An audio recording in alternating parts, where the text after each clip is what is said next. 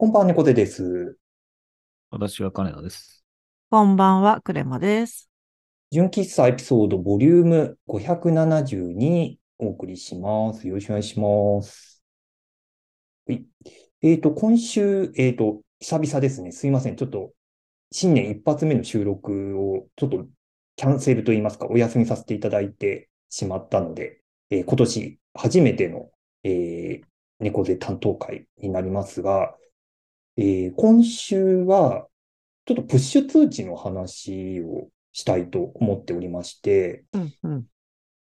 なんかこの年末年始に家の加湿器の買い替えをずっと検討してたんですよ。ほうほあの、一人暮らししてた頃から使ってた加湿器がありまして、すごい安い、もう、アイリス大山かどっかで買ったやつで、う。うん。もう、基本もうなんか、オートモードとかもないし、えー、なんかタイマー的な機能もなくて、ただ加湿するだけの、もうシンプルな加湿器をずっともう6、7年ぐらい使ってるやつがあったんですけど、うん。あんまりなんか手入れをちゃんとしてなかったのもあって、うん。なんかに匂ってくるようになっちゃったんですよ。カルキ臭というか。うん。うん、で、で、やっぱなんかこう調べてると、こう、自動的にこう50%、60%とかで設定すると、このちょうどいいあの湿度にこうコントロールしてくれるような機能の、まあ高機能なやつが結構あるみたいなのも分かってきて、なんかいよいよ買い替えようかみたいな話を奥さんとするようになって、で、まあ、とりあえずなんか Google で加湿器、リビング、何畳みたいなので、こう、複数キーワードで検索して、こう、まとめ記事とかをこう、なんかいくつか見て回ったりしてたんですけど、なかなかこう、決め手に欠けるというか、あの、なんか良さげなのはあるんだけど、なんかどうしても踏ん切りがつかないというか、なんかこれにしようってなかなかならないところがあって、で、結局なんか買うのを後回しにしてたりしてたんですけど、なんかその、Google でこう、まあ、キーワードで検索したりとかしてたせいなのか、その、Google の iOS のアプリを僕、あの、スマホに入れてるんですけれど、うん。その、Google のその、まあ、iOS じゃなくて Android もそう、そうというか、Android は特にそうだと思うんですけど、そのアプリを立ち上げると、その、キーワード検索の、その、ボックスの下に、ニュースアプリみたいに、なんか記事のレコメンドがこうずらっと並ぶような作りになってるんですよ。うん。うん。で、おそらく、なんかそこ Google Discover って呼ばれるような、こう、エリアというか、機能になってて、その、おそらく、その過去にの検索キーワードとか、あとその、いろんな記事の閲覧履歴とかから、今興味がありそうな記事をこうピックアップして、レコメンドでこう表示してくれるような機能がこう下の方にあったりするんですけど、なんか、たまたまそのアプリ立ち上げて、その記事のレコメンドを見てる、見てたら、多分その加湿器で最近頻繁に検索しているせいなのか、うん。その、加湿器に関連した記事のレコメンドがずらーって並ぶようになってたんですよ。うん。うん。で、それまでは結構そのまとめ記事だったんで、んなんというか、要は Amazon とか楽天とかのレビューをこう抜粋して切り張りしてこうまと、機械的にまとめたような、なんかこ、これにしようっていう、なんか踏ん切りつかないような記事が多かったんですけど、なんかそこのこうレコメンドに表示される記事っていうのが、結構もう特定のメーカーのこれが今おすすめだみたいな、割とこう、もう、あの、メーカーとか、え機種を絞ったやつがこう出てくるようになって、うん。で、なんかそれ読んでいくと、割と実際に使ってこれ良かったよ、みたいな、割と個人の方が書かれてるような記事とかが、こう、レコメンドされるようになってきて、で、なんかそれ見てる中で、あ、なんかこれ良さそうだね、みたいな、なんか、やりとりを奥さんとするようになってきたんですけど、なんかそのタイミングぐらいから、その Google アプリが、なんかそのプッシュ通知で、なんか加湿器ならこの記事もおすすめですよみたいなのを、もう記事単体をこう、プッシュ通知でレコメンドしてくるようになったんですよ。うん。うん。で、で、それでなんか見ていく中で、えっと、大日っていうメーカーの、えー RXT っていう機種が、こう、なんかレコメンドで出てきて、で、ちょうどなんか奥さんも、その加湿器いろいろこう、なんかいいのないかっていうのを調べてる中で、なんかインスタかなんかで、その、そのフォローしてる人が、なんかそれをおすすめしてて、結構同じぐらいのタイミングで、なんかこれいいらしいよってこう見せてくれて、ちょうど自分もなんかそれがいいっていうのがこう表示されてみて、なんかこれいいねみたいな話をして、で、で、それでじゃあ大日のがいいかもしれないって、いくつかこう、それをまた紹介してる記事を見たりしてると、今度はその Google のアプリのそのディスカバーってエリアに、そこの紹介記事のレコメンドがまたずらーって並ぶみたいな、なんかそういうなんか流れになってきて、で、で、結局、年明け、冬休み中ギリギリぐらいかな、年明けに買ったんですよ、その大日の加湿器を。で、加湿器買って、で、まあ、すごく高性能で、あの、音も静かで、かなり満足はしてるんですけれど、それでもう満足して、で、まあ、当然加湿器絡みのこうリサーチをやめて、もう検索しなくなったんですけど、うん。検索しなくなって、しばらくして、その Google アプリから通知が来て、うん。で、なん、何の通知かなと思って見てみたら、あの、もう加湿器には興味ありませんかっていう通知だったんですよ。はいはい。おう、おう、おう、おうと思って。で、確かにもう、僕加湿器興味ないなと思って、まあ、それに何か、はい、いいえするみたいなのはな、なかったんですけど、ないんだ。ない、ないんですよ。で、で、まあ、無、無視してたら、あの、ディスカバーから表示されなくなったから、多分まあ、無視してよかったんだろうなと思ったんですけど、なんか、そういう通知が来たっていうのが、本当ジャストタイミングというか、本当に興味なくなったタイミングでそれが来たから、お、お、なんか分かってんな、みたいな。別になんかそれで、なんか得るものはないんですけど、あ、なんか自分のこう、興味関心ちゃんと把握されてんな感があって、なんかそこの、なんか、月をこう、候補を絞っていく流れを、なんか Google に掌握されてるみたいな、なんか怖くもあり、一方で、なんか絶妙なタイミングでレコメンドしてくるから、なんか、いい、いい具合にアシストししてくれて、最終的には興味、興味なくなったよねっていうのをこう教えてくるみたいなところまで、なんか、綺麗になんかハマってったな、みたいなところがあって、なんか、プッシュ通知って割とこう無視したりとか、あんまりなんか気にしなくなる。よっぽどこう LINE とかメッセンジャーのこう通知とかじゃない限りは、割とこう、なんか見るの後回しにすることが多いんですけど、なんかうまくはまって、その Google の場合。なんか、このプッシュ通知のなんか、通知のタイミングとか内容によって、なんか、結構そのあたり左右されるのかなと思って、うん、なんかその加湿器探すときにすごく思ったんですけど、なんか、テーマさん割とそのね、サービスのこうデザインとかね、入られてるから、結構そういうこう通知のタイミングとか、ええ。ね、ええラライティングとかえすっごい気にされてると思うんですけど、なんかその辺、なんかこ個人的な体験でもいいんですけど、なんかその辺って結構気気にされてます？あ、それはユーザー側としてってことユーザー側としても。うんあ、ユーザー側、そうですね。あの、多分今ここで仕事側の話をするとすごい。そう、そうですよね。んユーザー側としては、あの、アスケンとかやっぱすごい上手くて、うん。あの、前回もね、あの、私の寝ても寝ても眠い話からアスケンの話したんですけど、うん。アスケンさんは通知すごい上手くて、うん。あの、なんだろう。ゆるい人にはゆるい人なりに、例えばサボってると、なんか一日一回でも登録したら、こう、なんかとかチャレンジに参加できますよ、みたいな。とにかくデータを入れさせようとするための、その、空気を読んだ通知がすごいなと思いますね。うん。うん。とか、そろそろ入れる時間だよ、みたいなのとか、うん。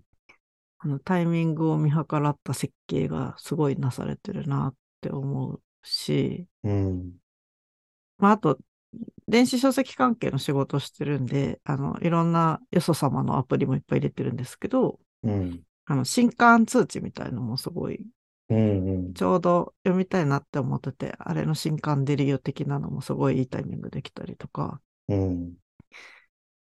うん。結構生活の中でアシストされるなって思う瞬間はすごいあるし、うん。逆に仕事としても自分がユーザーさんのその体験に沿った気持ちが動く瞬間、動きそうな瞬間に送るタイミングとかその文面みたいなのはすごい考えてるから、各サービスすごいうまくやっておられるなって思いました。で、もう一個がその検索の話で、なんか冷蔵庫買ったらもう2台目の冷蔵庫はだいたい買わないから、うん また冷蔵庫の記事アシスト、あー表示されても、いらんわってなるじゃないですか。うん。あの、今回は加湿器ですけどね。うん。みたいな感じで、その体験として買い終わったら、そこに興味なくなるっていうのが自然なことをきちんと配慮して設計してるのすごいなって今聞いてて思いました。うん。うん。そうなんですよね。なんか、ずっとれ、なんか、広告とか出続けるみたいな体験が、加湿器以外で結構あったりしたので、なんかそこをちゃんとこう空気を読んで、あ、この人興味なくなってんなっていうところで、こう、ストップしてくれるっていうのはすごくいいなって、うん、思いましたし。それってなんでなんですかね？検索頻度が急激に落ちたみたいなところをキャッチしているのか、ねえ、購入したっていうことを例えば Gmail とかから。見たんですかね？Gmail かな？ああ、ど、どっちか、なんか、とにかく、猫背さんから、あのー加湿器の絵に対する熱量が落ちたっていうことを、シグナルを受け取ってると思うんですよね。そうですよね。うん。それはどこでやってんのかなっていうのが気気になりますよね。うん。だそれはちょっと怖いところでもあるんですよね。ぼうんなんか、あの、ビッグカメラで買ったみたいな情報がど、どっかでね、取得できているのかどうかみたいなところはあるし。まあ、それじゃなくても何、何かしらからこうね、推測できるようなところがあってのストップなのかなとか。うん。どっちなのかすごい設計が気になります。ねえ、はい気になりますよね。あ、なかなか、多分なんかその、今回はね、その Google アプリだから多分いろんなところにこう、なんていうか、コードを取得するための、なんていうか、ネットワークが張り巡らされているからこそできるみたいなものはね、あるから、なかなかこう、他が真似できるようなアプローチではないっていうのは、なんか重々承知ではあるものの、やっぱこう気持ちが動くタイミングにちょうどいい通知が来るっていう時に、おってなる。あ、うん。いい、いいタイミングで来たな、みたいに、こう、無、無視できないみたいなところは一方であるなと思って、あ、その話で言うと、私も最近 Google で思ったのは、うん。あの、Google のホーム画面あるじゃないですか。はい。検索画面って言えばいいのかなうん。で、それの、あの、組織の、私今会社の、えっと、G、G Suite じゃなくてなんだっけ、名前？会社のとりあえずみんなで組織で使ってる Google のアカウントに入ってるんですけど、普段。うん。そうすると、その Google のホームの下に、なんか毎週何曜日の何時頃によく見るドキュメントみたいな感じで、あの、Google ドライブに入ってる中の、あの、例えば定例会議とかで毎週決まった曜日の決まった時間に開くドキュメントとかがあるんですよね。そのログうんファイル。それをちゃんと覚えていて、その検索が、検索窓の下に、そのうん今あなたが見た、見るんじゃないって思われるドキュメント類を出しておくっていうあ機能がついてあ。て、うん。すげえって思いながら、であなたは毎週、何今日、今頃、何曜の何時頃これを見てます、みたいなのがね、うん5個くらい並んでるんですよ。うんうんで、それがちょうど、これから始まる会議のドキュメントとかだったりとかして、うん。うん。見るっていう、なんか、用意しておきました感がすごくて。すごいですね。だいたいこの時間にこのドキュメント開いてるでしょっていうのをもう、ちゃんともう把握してるんでしょうそうね。なんです。すごいなと思いながらそれを使わせてもらってますけど、うん。もう至るところにそういう細やかなねうん。魔の手というか。そうですね。なんかそこに慣れる怖さみたいなのもね、一方でちょっとはありますけど、そうなんですよ、ね。やっぱうまいことできてるなっていうのはうね。ん。うんなんか金田さんはどうですか？その辺のこう、まあ、レコメンドもそうなんですけど、なんかこれうまいなって思ったような、なんか通知だとか、レコメンドってなんかありました？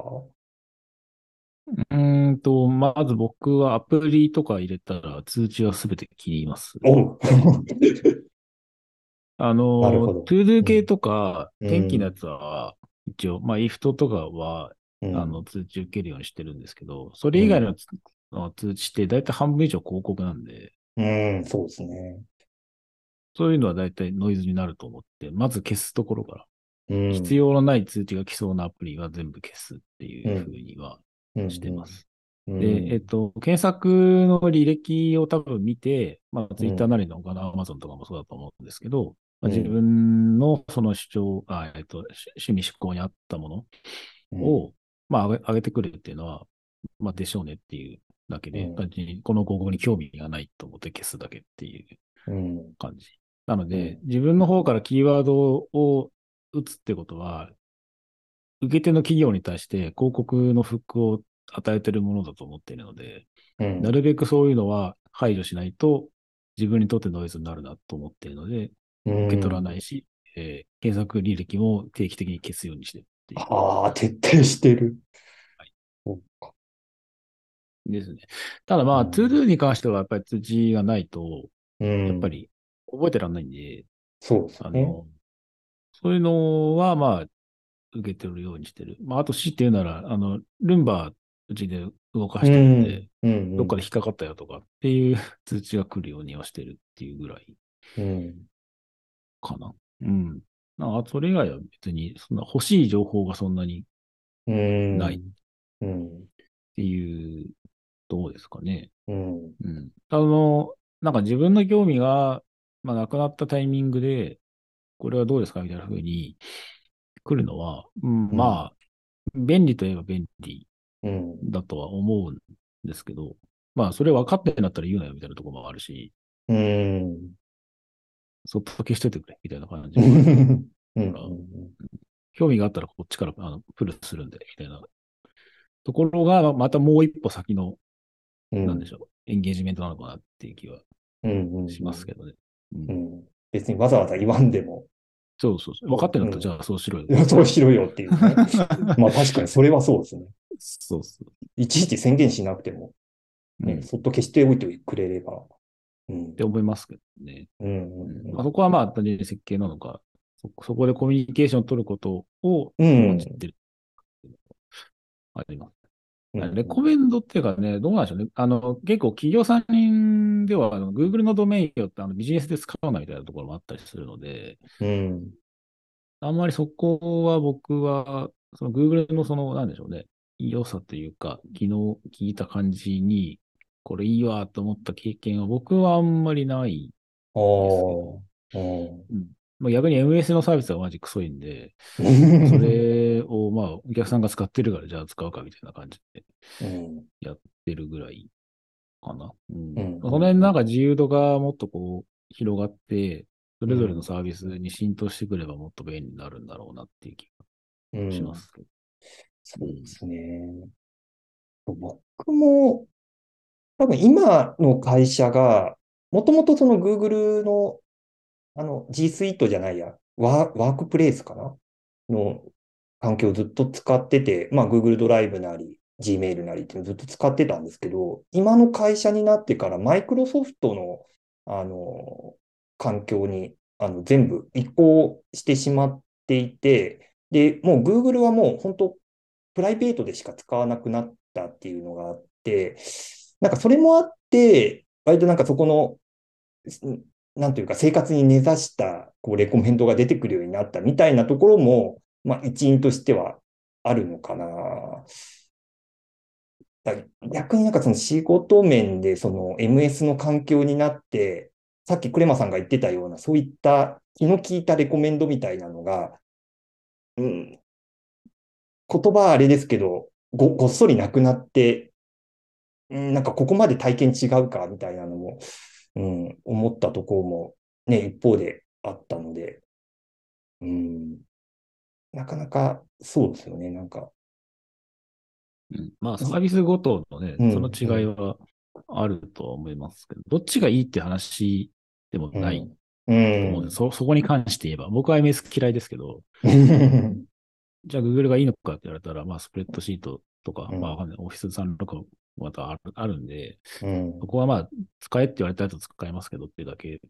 なので、ビジネスに関して言えばね。うんうんうん。まあ、プライベートでは別にそこまでうんうん。どうこうっていうのはない。ないですよね。うん。うん。で、そのデータとどういうふうに付き合っていくのかっていうのは自分で変えていかないと、向こうがとにかくプッシュ、ねプッシュ、プッシュってくるうので、ん。うん。それをノイズと思うと、僕みたいいにノイズと思うんであるならば、そのうん通知自体も結局ザインでっていう。そうですよ。ね。うん。多分企業側もそこでこう、ね、通知切られたらもう終わりっていうところもあるから、いかにその不快感を与えずに、こう、適切なこうメッセージを出すか、レコメンドを出すかみたいな感じなのかな。うん。なんだろう。ちょっとなんか Google の話とは全然また違うところで、最近なんか通知周りで、なんかこれうまいことできてんなって思ったのが、あの、デュオリンゴっていう、あの、まあ、英語とかその多言語のこう学習のアプリがあって、結構年明けからなんかいくつかこう英単語系のアプリをこう試していたんですけど、結構デュオリンゴなんかよくできてんなって思って、ちょっとしばらく使ってたんですけど、やっぱなんかそのプッシュ通知、その、なんかそろそろ学習再開しませんか？みたいな通知が来るっていうのは割とこう、試しに入れてたアプリが共通して入ってたんですけれど、結構 Duolingo うまいことをやってるのが、なんかその、 Duolingo って結構なんかゲーミフィケーションというか、結構ゲーム仕立てで、こう、あの、学習のプログラムがこう組み立ててあって、で、なんかその世界の中のキャラクターみたいなのがいくつかいて、で、その中のそのキャラクターが、なんかこっちに話しかけてくるみたいな感じで、こう、プッシュ通知が来る。なんか夕方頃になんかそろそろやってみないみたいなのが来たりするし、なんかそれをしばらく無視してると、なんか夜ぐらいに、なんだっけな。なんか今、今やると、こう、なんかゲームの中でその経験値みたいなのがたたまるんですけど、今の時間から経験値2倍になるけどどう？みたいなのが来たりとか、割となんかその行動を促す段階っていうのがなんか細かく設定されてて、なんか、あ、じゃあちょっと5分ぐらいでもやってみないみたいな通知が来て、じゃあちょっとやってみようかなみたいな、なんか感じになるとか、あと、なんだっけな、なんか4日ぐらい連続で、こう、遊んでというか、学習してたんですけど、なんか5日目ぐらいに、ちょっと仕事とか忙しくて、あの、1日何もやらずに終わってしまって、で、6日目も何もやらずに、みたいなので、このまんま多分挫折するというか、まあ、もうやんなくなるのかなと思っていたら、なんか通知が来て、その、連続記録、その学習、学習の連続記録はキープしておいたので、今から安心して、あの、アプリ立ち上げてみてみたいな通知が来たんですよ。その、要は連続学習記録を、あの、多めに見てあげる、その2日間サボったのを多めに見てあげるから、もう1日やってみないみたいな通知が来て、そんなズルありなのかみたいなのはあるんですけど、で、うん。立ち上げてみてみ、チート、チートの機能があるんですよ。なんか5日目、6日目が、なんか氷みたいに凍結してあって、で、な7日目を遊べば、その5日目、6日目凍結したところをチャチャラにしてくれるというか、あの、やった扱いにしてあげるみたいな、なんかそういう緩い設定があって、なんかその辺、なんか挫折、おそらくこういうタイミングで挫折するであろうっていうところを結構先回りしてこう潰すような作りになってて、あ、なんかこれは、なんかその Google とかそのコードをこう、なんか学習してレコメンドするとは違って、なんか多分なんかそういう傾向をあらかじめ多分なんか集計して、多分なんか得ている、そういう傾向があるから、このタイミングで出そうみたいなのがおそらくあって、なんかそういうメッセージを出してくるんだろうな、みたいな、なんかその辺のうまさっていうのも一方で、なんか感じたところはあったので、なんかそこのね、やっぱ、こ、ここぞというタイミングで来ると、なんかちょっと気持ちが動くみたいなのが、うん、ある。そもそもで飽きないサービスにしたいっていう気きがいは感じるんですか？それは。はありますね。もうゲー、本当にもう、あんまり英語の学習やってるっていうよりも、結構ゲームを遊んでる感じ覚がかなりあって、なんか他の学習のアプリの方が多分レベルも高いし、勉強してる感はあるんですけれど、やっぱりなんかちょっとそう立ち上げる、こう、心理的なハードルが高い、なんかちょ、なんかお勉強しなきゃみたいな気持ちになるところがあったんで、なんか本当こう隙間時間にちょっとだけやるみたいな意味では、デュオリンゴはなんかよくできてるなって。なんか飽きる前提で設計してるのがすごいなと。そうそうですね。もう、確実に飽きるであろうからこうしようみたいなので全部なんか作ってある感じは。ちょっとデュオリンゴあの基本無料で、えーミスするとどんどんハートがなくなって、で、ゼロになると一定時間経つか、広告見ないとあの再開できないみたいな作りになってるんですけど、まあ課金すると、まあそこのハートが増えてみたいな作りになってて、まあ、あの、無料で、あの、ある程度遊べるというか、あの、勉強できるような作りになってるんで、もしちょっと、なんか通知回りとか気になる方いたら、ぜひちょっと試してみていただけると、すごいちょっと面白い作りになってるなと、改めて、うん、った次第です。まあ、大体私がベンチマークしてるとこと同じだなって思いました。もうお仕事で見てるやつなんですね。はい、もうほとんど、なるほど。ユーザーの方はそう思っているのかって思いながら。はい。僕はもうまんまと、まあ、はい Google にしろ、デュオリンゴにしろ。あ、そうですね。ね飽きる前提では設計してますね、サービスあ、やっぱは。そうなんですよね。そうだと思います。あうのん、他の、あの、スタディサプリさんとかいろんな勉強系の会社もそこら辺はすごい、あ飽きてきた時の曲線どうしていくかとかは、うん。一番設計してるとこなんで、あとゲームの会社とかね、あのいわゆるソシャゲ、はいはいはい。うん、そこら辺は皆さんしのぎを削ってデータ取りつつやってるとこかなとうん。思ったので、うん。まあ、そ外から見てるだけでもわかることいっぱいあるから、そうですね。うん。ですねって思って思いうんました。ちょっと推測しながらどういう、こう、な、何がトリガーでこういうのが来てるかみたいなのもね、うんなんか見ていくと面白いかもしれないですよね。そうですね。あと仕事上で興味あったら、あの、アプリ内のデータ計測系の会社さんが結構そういうセミナーいっぱいやってて、うん。面白いかもしれないですね。うんうんううん。ん。はい。というわけで、あ、結構ちょっと長く話してしまったんで、そろそろ、はい、締めたいと思います。それでは、えー、今週もありがとうございました。えー、それでは皆さん、おやすみなさい。おやすみなさい。おやすみなさい。